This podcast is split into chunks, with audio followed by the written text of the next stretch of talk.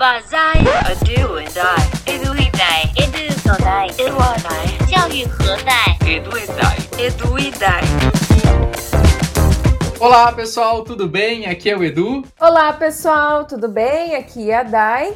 E no episódio de hoje, na nossa temporada Bate-Papo com Innovator, nós estamos aqui com a Fernanda, nossa Fer, na verdade. A Fer vem conversar com a gente sobre um caso de Google for Education no olhar da sala de aula, né? No olhar da formação de professores. Tudo bem, Fer? Dá um oi aí pra galera. Oi, tudo bem, Edu, Dai? Super obrigada pelo convite. Feliz em estar aqui com vocês. Ai, que legal, Fer. Vamos lá, Fer, nos conta aí o que, que tu tem feito nesse período, que, que tu tem para compartilhar aqui com a galera? Bom, sou o Google Innovator, né? Tenho a felicidade de ter participado da academia do, do ano passado, é... mas eu já tinha começado uma jornada né, de adoção do Google for Education, de introdução isso, disso, das ferramentas, né, do, do compartilhamento, da colaboração em sala de aula. No meu outro trabalho, também tenho vida dupla, estou lembrando aqui de, da conversa de vocês com o Estevam, e como consultora, né, como numa consultoria de tecnologia educacional eu queria trazer para vocês um pouquinho de como foi esse início, né, como eu comecei, é, as perguntas que eu me fiz, que talvez sejam as perguntas que os professores estão se fazendo hoje, né, com a pandemia, com a necessidade de todo mundo mergulhar em atividades remotas e com a necessidade de replanejar, de repensar. Então, se eu puder contar um pouquinho, conto a, experiência, tem aqui um pouquinho de trajetória. Perfeito, vamos lá então, Fer. Então tá bom. Bom, eu sou formada em letras, né, então fiz mestrado, doutorado na área de literatura. Isso está um pouquinho abandonado, mas não de todo. então, né, essa era uma trajetória. Fui professora de língua portuguesa, redação, espanhol. Depois eu fui trabalhar com edição de material didático. E em 2015, é, eu fiz um processo seletivo e eu comecei a trabalhar com, na, na Faculdade de Educação da USP com formação de professores, na metodologia do ensino de espanhol. Então, ali eu já tinha esse desafio de qual é a experiência que eu vou levar para esses professores, né? Como a minha experiência é, de sala de aula, né, ela pode ser é, inspiradora, estimular, porque esses professores vão fazer né, lá na sala de aula da educação básica, principalmente. Né, o foco muito na graduação é formar professores para educação básica. Só que é, em 2015 também, né, foi uma total coincidência, eu é, comecei um outro trabalho. É, nós temos um amigo em comum, o Bruno, que a Dai conhece bem, o Eduardo também. E a gente sempre que se reunia pensava, puxa, vamos fazer alguma, coisa juntos, né? Teve uma época que eu fiz roteiros de objetos digitais para uma editora, né? e foi meu primeiro contato com tecnologia. Eu era totalmente leiga, assim, nunca tinha né, mergulhado nisso. E em 2015 rolou essa oportunidade de ir trabalhar numa consultoria de tecnologia que é a Nuvem Mestra. E aí as coisas começaram a se encaixar, né? Então, a, a, primeira escola que eu fui, por exemplo, lá em dezembro de 2015, eu lembro assim perfeitamente, é, uma das perguntas, né, que é, a direção da escola me fez, tá, né, muito legal isso de plataforma Google for Education, conta Gmail para todo mundo, Drive ilimitado, mas como que vai ser tudo isso no planejamento? Aí, aí deu aquele frio na barriga de pensar, puxa, eu tenho então como consultoria que ajudar a construir essa resposta. Né? Como que eles vão fazer esse link dessa plataforma, de todos os recursos, com o planejamento do professor? Tem uma coisa legal que eu lembro também, acho que marcou, porque foi assim o primeiro contato. Essa escola que estava começando lá em 2015 fez toda uma jornada ali né, de transformação digital, a gente vai voltar nisso, e hoje é a escola de referência. Mas essa escola começou com o quinto ano, então eu tinha o desafio de me reunir com aqueles professores, de começar nessa formação. Então, olha, o que é essa conta Google for Education? Quais são os benefícios? Puxa, um aluno do quinto ano vai usar, por quê? Né? Como a gente explica isso para a família? Que ele vai ter um e-mail, que ele vai ter que administrar essa conta, criar a turma no Google Sala de Aula para esse quinto ano. É, decidir, né? Os professores polivalentes, o professor polivalente fica junto com os especialistas, não? Então, a gente teve essa discussão muito assim num grupo pequeno para pensar qual era o melhor uso. Mas é, uma das coisas que os professores né, demandaram nesse, acho que foi um primeiro encontro, eles já queriam uma aplicação real, assim, de como eu levo, né, isso para a sala, como eu faço uma primeira atividade para encantar os alunos. E eu acho que ficou na minha memória porque era bem isso de como encaixa no planejamento. Então, no planejamento deles tinha é, que eles iam trabalhar um paradidático. E eles sempre faziam a escolha desse paradidático, levando os livros para a sala, e aí os alunos podiam né, folhear dois, três livros e tinham que escolher qual ia ser a leitura do mês. E aí, então, né, da nossa conversa junto, saiu, tá, vamos trazer uma camada digital para essa atividade que já estava prevista, né? Ela já estava no planejamento, né? ela já fazia, assim, tinha todo sentido na proposta didática do professor e da escola. E aí a gente pensou, bom, vamos fazer um formulário, aí a gente vai colocar a capa do livro. Então, o, o aluno vai olhar, olha, se tivesse que escolher pela capa, qual desses três livros seria? Tá, mas puxa, o que mais que a gente é, faz né, para escolher um livro? A gente lê a sinopse, então a gente colocou lá numa outra questão com a sinopse. E aí ele podia mudar de ideia, porque talvez ele tivesse gostado da capa de um, mas gostado depois da, da sinopse de outro. E a gente depois colocou um book trailer, que né, é uma iniciativa que as editoras fazem de transformar a sinopse em vídeo. Então, tudo isso para dizer que é, a resposta que a gente tentou dar e que se concretizou ali, né, para com os professores era como encaixa isso no planejamento. E aí, como encaixa, foi partindo de uma atividade que já estava prevista e tentando né, um, um, uso assim mais digital para aquela experiência. Né? Mas para o professor já fazia sentido, porque ele tinha né, desenhado já uma ação e aí a gente pensou juntos como fazer isso no digital. Para esses professores que hoje só têm o digital na mão, né, eu acho que tem que ser a mesma pergunta. Né? Eu tenho isso previsto ali no planejamento e aí como eu levo? E aí isso talvez me leve para a ferramenta. Esse grupo teve esse, essa oportunidade, né, de pensar esse pedagógico. Né? Não estamos entrando no digital porque estamos com um problema, né, que não temos o, aí outra alternativa, né? Mas a gente tem visto também muitas escolas que não, não não estão tendo essa oportunidade de pensar assim o pedagógico porque tiveram que migrar de uma forma muito rápida, né? Uh, nessa substituição aí do presencial para tecnologia. Vocês têm percebido isso também? Como que a gente pode ajudar assim, né? Essas pessoas a, a ter essa consciência pedagógica, né? A entender que não é só o uso da tecnologia, para cumprir aquele conteúdo daquele semestre, né? Não, com certeza. Acho que a gente. Eu vivi isso na pele, né, na universidade. Depois eu conto um pouquinho dessa experiência, porque a USP, embora tenha adotado ali em 2017 contas Google, é, não era, não teve formação para os professores, né? Não teve um, um, projeto ali para fazer uma adoção, né? Tá, tá a cargo e, e do, do professor se ele quiser usar ou não. Então, vivi isso no ensino superior. Mas, para as escolas que, que a gente tem acompanhado nesses últimos quatro meses, é, elas tiveram que fazer tudo isso que eu contei, né? Que deve ter durado semanas, tiveram que fazer em um dia. E eu diria que ainda assim, talvez, a, a, a, digamos, não sei se é a resposta, né? Porque cada, cada realidade vai pedir uma resposta, mas eu, eu imaginaria que é talvez fazer algumas perguntas. Então, ah, o que, que eu preciso manter?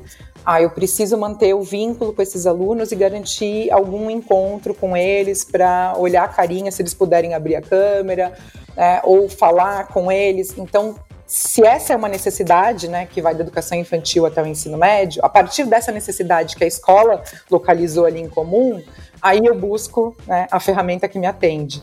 Então, talvez se a gente mapeasse quatro perguntas simples, né, que eu preciso resolver nesse momento, Aí a gente consegue para a ferramenta. E para quem não tem o apoio né, de fazer essa consultoria, de ter feito uma trilha de formação, talvez ir buscar a, a solução para esse desafio, para essa pergunta, direcione, né? Porque, bom, aí então eu vou é, é, no espaço que o próprio Google tem né, de formação e busco quais são as sugestões para esse problema específico. Então, acho que começaria por aí, né? Acho que facilita se a gente tiver o que, que eu quero resolver, né?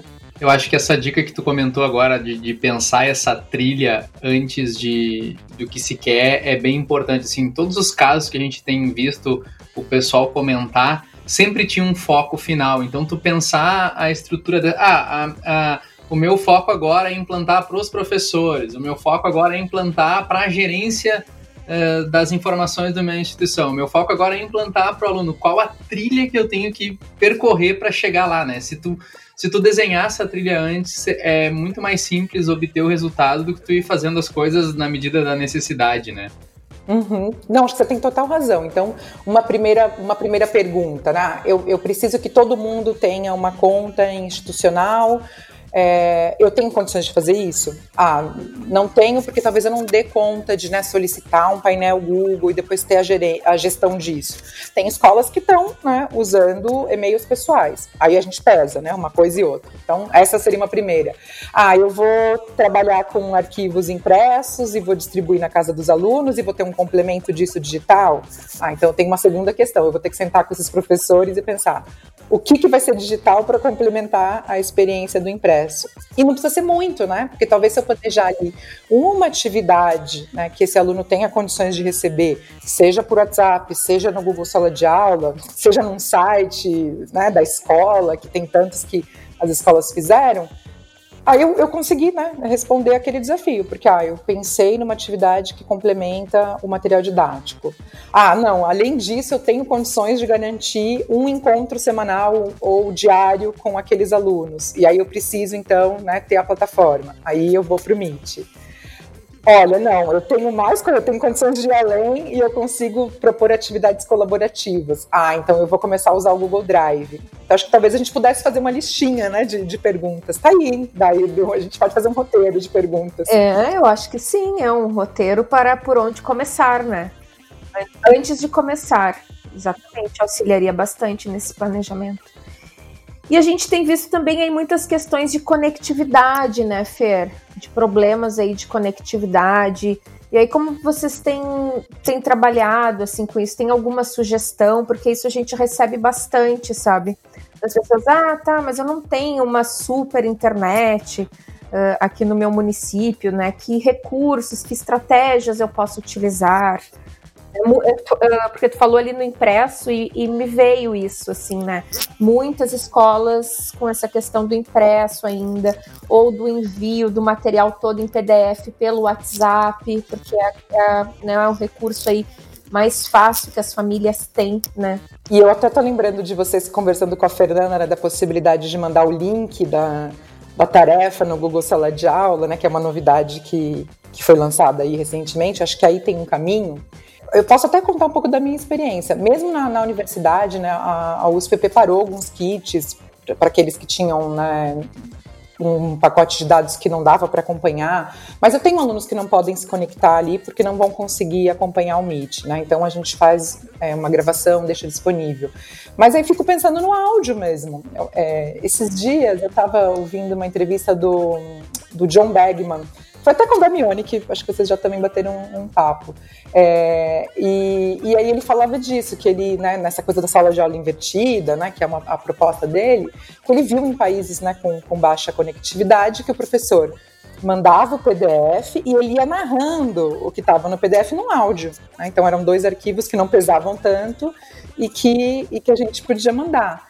Então, acho que é isso. O que, que eu quero que o meu. Qual a experiência que eu quero né, que o meu aluno tenha? Essa é a primeira pergunta. Né, que, que recursos eles têm?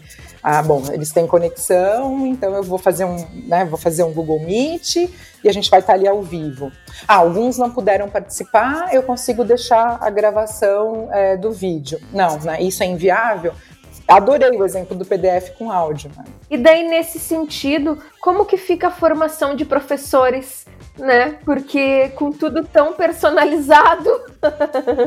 A Dai roubou a minha pergunta. Eu ia fazer exatamente. Depois da visão do aluno, agora, quando tu vem capacitar os professores, como é que funciona? Quais são as dificuldades? Quais são os, os, os perrengues aí? É que vocês estão tão em sintonia, já que vocês pensam às vezes perguntas, tá vendo? É dúvida de professor, não é? É, exato. Então, acho que um, um, pouco dessa história que eu contei ali no começo, né, de é, combinar né, a formação de professor na universidade, que tem né, algumas características específicas, às vezes a gente reclama, puxa, várias novidades não chegam na formação quando a gente está na licenciatura, eu só vou aprender isso depois em trabalho, em serviço. Então, eu tentei conectar essas coisas desde lá 2015, 2016 e sempre pensando assim nessas perguntas, né, de do que, que eu quero resolver. Então, assim, por exemplo, na nuvem, é, a gente desenvolveu uma, uma proposta de formação para os professores pensando na, no desafio das atividades remotas. E é, algumas coisas que, que eu fiz em sala de aula é, se encasaram muito, né? Então, por exemplo, um desafio era como manter esse vínculo. Então a gente colocou ali uma agenda semanal né, de, de encontros. Só que os alunos é, chegavam, né, é, que eles estavam ali fazendo a minha disciplina e fazendo tantas outras e fazendo estágio. Imagina assim, estágio remoto, né? Os alunos tiveram que fazer estágio remoto. Então eles tiveram que procurar uma escola, um centro de língua que tivesse oferecendo e talvez pedir para entrar junto na aula remota.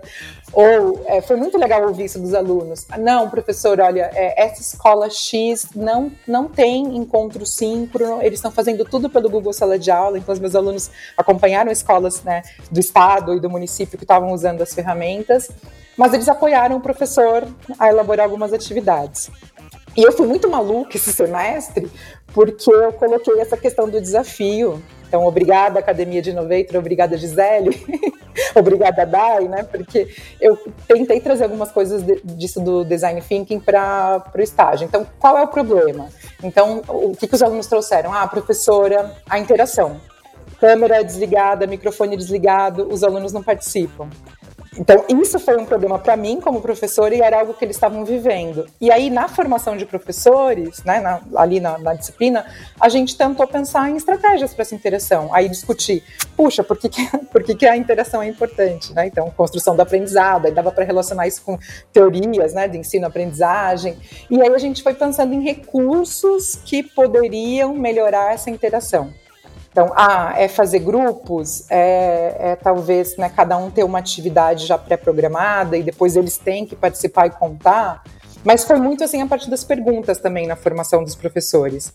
E aí o que eu tentei fazer né, esse semestre, e né, é isso, tentativa e erro, né, a gente vai melhorando a cada dia, foi tentar trazer essa, as, as tecnologias para a formação do professor de língua. E o que a gente faz né, na consultoria é também isso, né? Como eu faço ali uma trilha de formação que é de letramento digital, né? A gente falou muito, acho que é uma expressão batida depois da pandemia, né? Letramento digital. Essa questão da que tu comentaste da interação, eu acho que é uma coisa que pesa bastante, assim.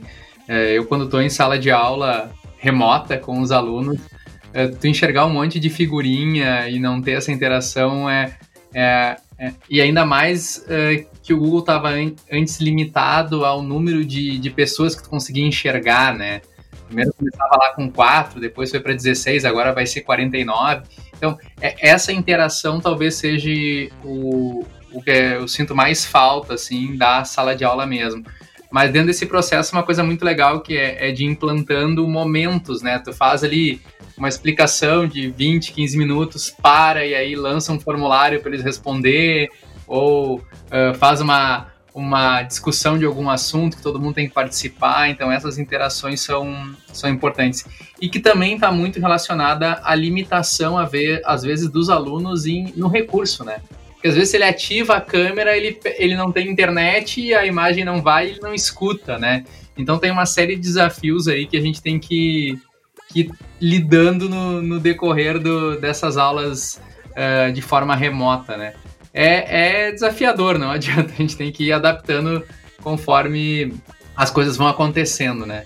Mas e, e dentro da, da do, do, das capacitações, assim, dos treinamentos dos professores e dessa interação que tu tá tendo, quais são, assim, as, a, as maiores dificuldades? Esses dias eu e a Dai, a gente tava com um grupo, né, de professores, né, Dai?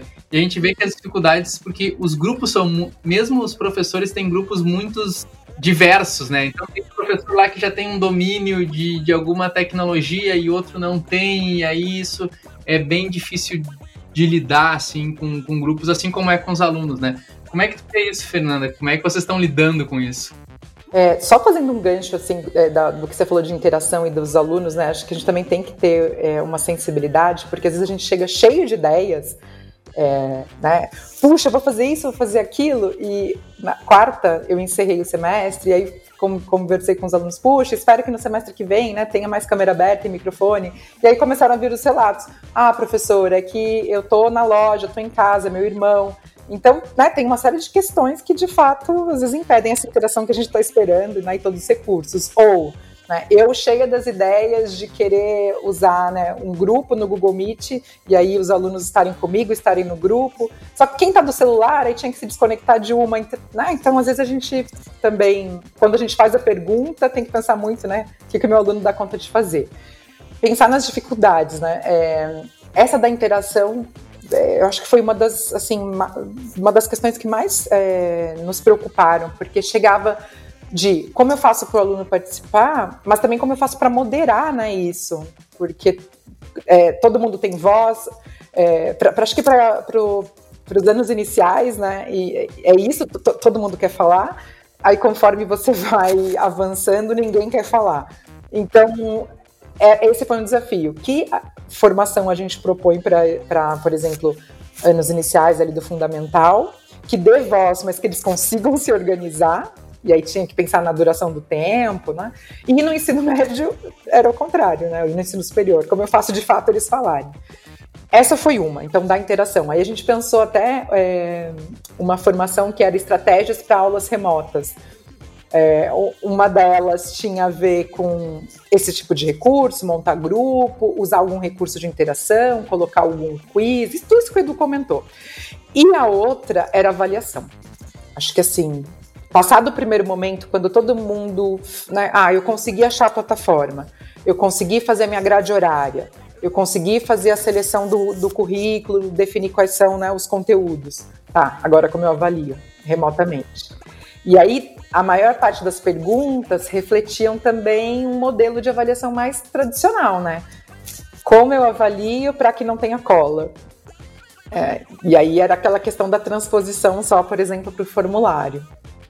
Aí a gente pensou uma outra formação que era é, fugindo da avaliação tradicional. E se eu avaliar com outra ferramenta, né, mas também precisa ir de um outro objetivo, assim, né? Ah, e se os alunos constroem um infográfico, se os alunos fazem juntos um álbum, se os, os alunos fazem juntos uma galeria.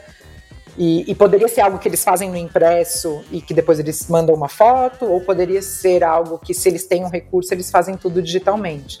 Mas isso da avaliação, acho que foi uma dor assim bem grande. Ah, muito legal, Fer. É, na verdade, é um, é um complexo, assim, né? É um ecossistema, na verdade, assim, que várias várias questões, assim, uh, tu como eu também tem um, o gancho da sala de aula, né? A gente quer sempre porque a gente gosta de estar tá lá na sala de aula com o aluno, com a aprendizagem, enfim, falando sobre isso, mas o quanto a gente tem que pensar nesse planejamento macro mesmo, né? Para essa formação, desde assim, do planejamento, execução e avaliação, né? Do processo todo. Então é, é, é muito legal assim olhar para essa formação de professores Desse, entendendo que cada prática é uma prática, cada professor, cada segmento, né? E isso veio muito aqui também no, nos nossos episódios, né, nessa temporada, de partir dessa demanda, dessa necessidade que o professor tem agora né, da gente sim fazer um, um, primeiro momento de inclusão digital, letramento e tudo mais, mas assim, ó, partir de fato para aquela dor, né? Focar lá na dor do professor.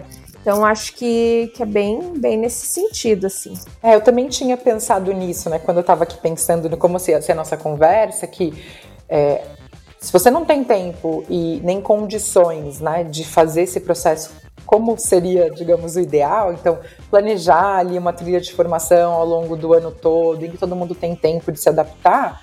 Eu, a minha primeira dica seria essa: começa pelo simples. Tá? Então, escolhe três questões, três perguntas, três problemas, e aí eu vou buscar as ferramentas que me ajudam a resolver esse problema até para recuperar lá o gancho da transformação digital, né? Quando a gente fala de transformação digital, claro, é um processo, é lento, mas o que, que é isso? É resolver problemas tradicionais com tecnologia.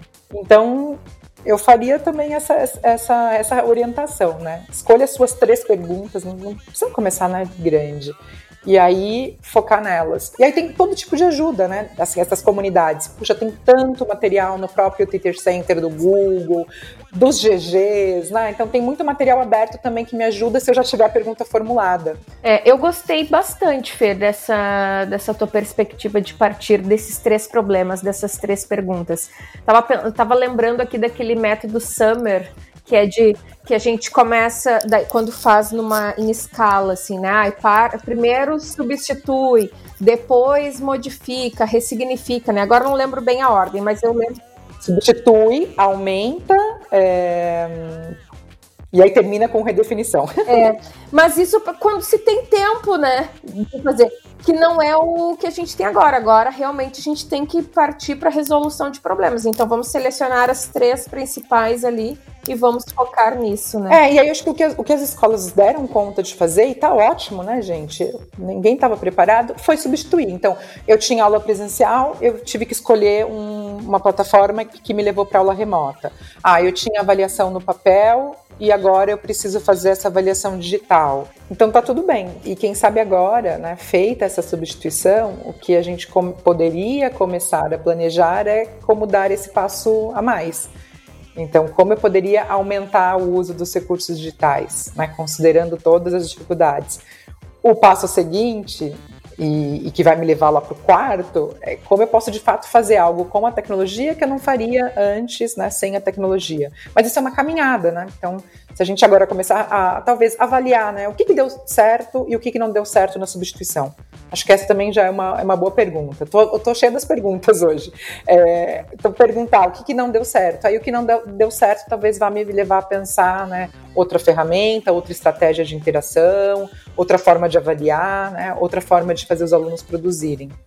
É, lá na, lá na universidade eu, eu gosto muito de comentar isso com os professores, isso, isso que comentou, Fê, da importância de, de ver o que está sendo feito e o que está dando certo e o que está dando errado, porque às vezes o que está dando errado para alguém, um outro professor dá uma, uma pequena modificada, uma visão diferente, e aquilo se torna uma, uma coisa muito legal, né? Então, eu tenho encorajado muitos professores assim a tentarem, mesmo que dê errado.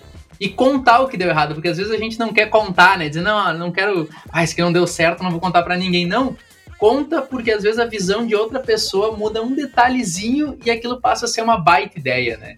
Então, eu acho que essa, essa questão de compartilhar o que está sendo feito, o que está dando certo, o que está dando errado, é extremamente importante para a gente ir avaliando todo esse processo e mudando como está acontecendo agora, né? A gente está tendo que mu mudar as coisas em tempo real, porque a cada dia é uma novidade, né? Às vezes a gente pode ter aula, às vezes não pode, às vezes tem internet, às vezes não tem, às vezes cai, às vezes o aluno está lá, às vezes não está. Então, é, é uma adaptação praticamente em tempo real. Né? A, cada, a cada segundo a gente toma uma decisão. Então, acho que esse compartilhamento é extremamente importante. É, é, muito legal mesmo, Edu, e que os coordenadores né, de cursos e, e pedagógicos que estão nos ouvindo, é super importante também que eles atentem para proporcionar esses momentos de troca, né, para fomentar esses momentos, porque o nosso trabalho docente ele é bem solitário né? É tu com a tua turma ali. E às vezes tu, cada professor fazendo as suas coisas, a gente não tem esse momento próprio para esse compartilhamento. Então, lá na faculdade a gente também tem conversado bastante sobre isso, sabe? De das lições aprendidas. Uh, vou datar aqui, né? A gente está em 20 de agosto, 21 de agosto. As aulas retornaram ali na faculdade no dia 5. Né? Então, assim, pô, foram 15, 16 dias que a gente já viveu um turbilhão de coisas nessas três semanas. Né? Então, assim, ó, coisas que deram certo, coisas que deram errado, mas para, vamos parar e vamos ver, vamos analisar a lição aprendida. Né? Então tá sendo assim ó, super importante esse momento de lição aprendida para nós também. Retornou remoto, né, Dai? Retornou remoto, claro, retornou remoto. Então, assim, a importância de, de, de preparar esse momento de compartilhamento, porque os professores, na maioria dos casos, não têm isso previsto, né? É, e olha só, né? Eu tinha a primeira dica era começar pelo simples e fazer as perguntas, e a minha segunda era sempre é melhor pensar junto. Então só completa isso tudo que vocês tinham é, falado, porque de fato, né? É, a gente acho que fica assim com, esse, com essa angústia, com esse medo, né? De deu errado e agora. E às vezes é, eu fiz isso agora na, na, avaliação do curso, e aí você vai ler as avaliações, puxa, não fui claro o suficiente. Né? No segundo semestre eu vou tentar melhorar porque estava muito claro na minha cabeça qual era o, o, né, o desenho, qual era a proposta, mas para os alunos talvez não tenha ficado tanto. E aí o que o Edu falou, né? Talvez se eu tivesse conversado com uma colega, né, que também é professora, ó, oh, Fernanda, faz assim. Então eu também, é, a minha sugestão seria deixar esses momentos para compartilhamento, que pode ser, né, uma hora de reunião online.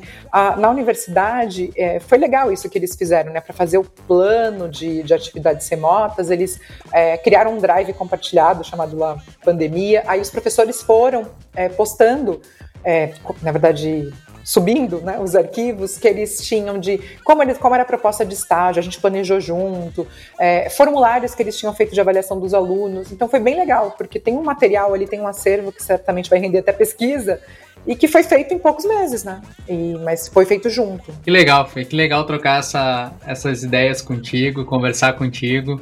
É, muito obrigado pela tua presença. E quem quiser te, te encontrar, onde é que a gente te acha? Qual é o teu contato?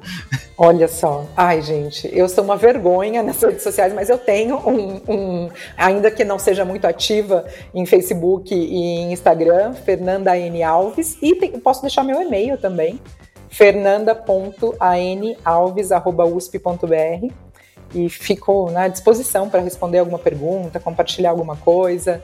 Se puder também deixar um site que a gente construiu e que está aberto com dicas para professores, a gente construiu na nuvem Mestra, chama Estação Digital, mestra.me barra ed. Ali tem tutoriais, ideias, é, é, links de, de lives que a gente fez abertas. Acho que pode ser também aí um caminho. Ah, a gente coloca na descrição aqui do episódio também para ficar mais fácil do, do pessoal localizar. Maravilha.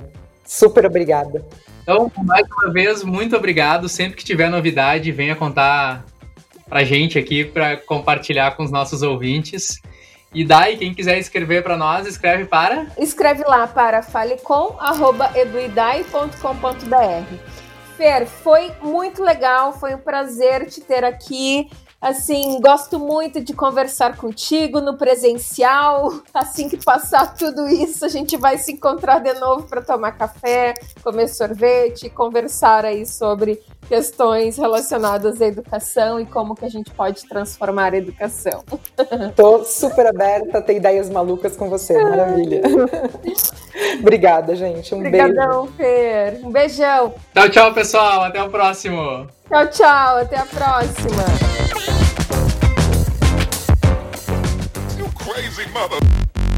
Esse podcast foi editado por Intensa, www.intensa.com.br. Isso mesmo, Intensa com três vezes. Intensa.com.br.